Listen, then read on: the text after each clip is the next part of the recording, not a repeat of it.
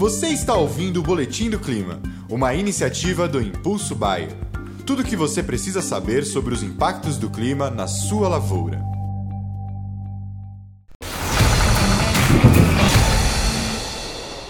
Olá a todos, aqui é Marco Antônio, agrometeorologista da Rural Clima, e vamos para as nossas atualizações climáticas dessa quarta-feira, hoje, dia 31 de maio. Chegamos ao fim do quinto mês do ano, né? E lembrando que esse é um vídeo em parceria da Rural Clima com Baia, né?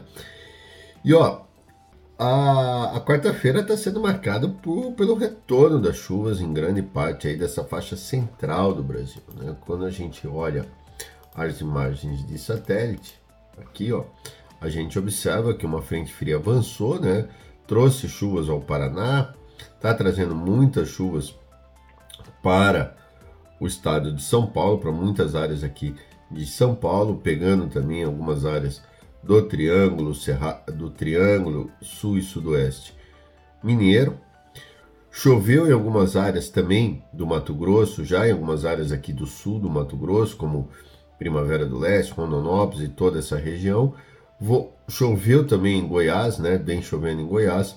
Ou seja, é uma condição excepcional aí para o milho safrinha. Portanto, a quarta-feira ainda é marcada pelas chuvas, porém na quinta-feira essa frente já começa a se deslocar para o Oceano Atlântico e com isso abre-se o tempo em grande parte da região sul e ainda há possibilidades, como a gente está vendo aqui, de algumas pancadas de chuvas ainda nessa faixa central por conta principalmente aí pelos corredores de umidade. Então não descartamos a possibilidade de que entre a quinta e a sexta ainda venha ocorrer algumas chuvas. Ó. Dá uma olhada aqui no Mato Grosso, Rondônia, né?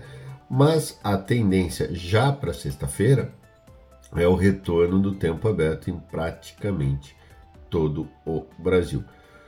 Com exceção apenas dessa faixa litorânea do Nordeste, que continua chovendo muito bem e aí ajudando aí os produtores dessa região aqui da nova fronteira agrícola, né, que é a Cealba, onde está Sergipe, Alagoas e essa região norte da Bahia por conta do milho, né, e, e da cana de açúcar, ou seja, o milho também sendo favorecido não só o de segunda safra, mas também o terceira safra que é aqui no Nordeste.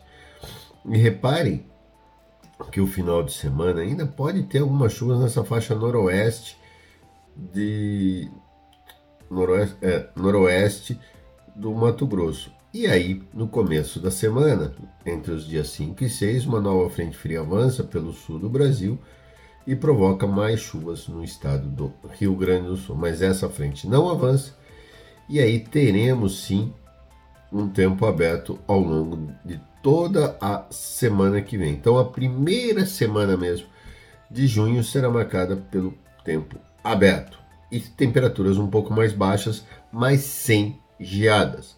E aí, no dia 9, ou seja, sexta-feira que vem, uma nova frente fria estará avançando, bem parecido com o que aconteceu essa semana, e aí levando chuvas generalizadas tanto para as regiões, estado, os estados da região sul, como também partes da região sudeste e centro-oeste não descartamos que na segunda semana de junho novas chuvas possam ocorrer, né, aqui tanto nas regiões sudeste quanto centro-oeste. Dá uma olhada.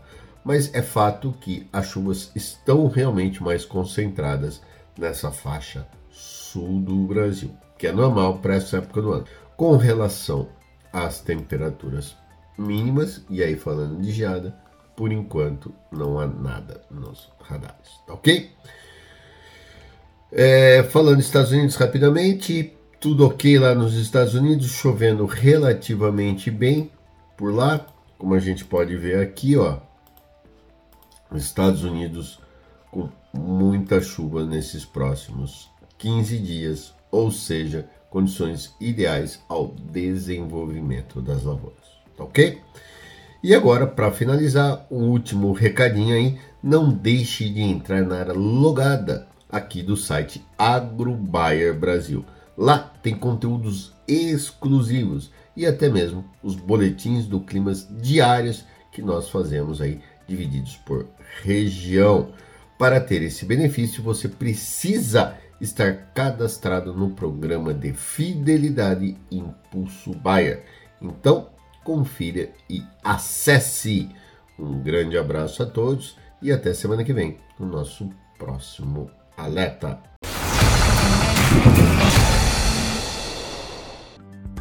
E esse foi o Boletim do Clima, uma iniciativa do Impulso Bayer.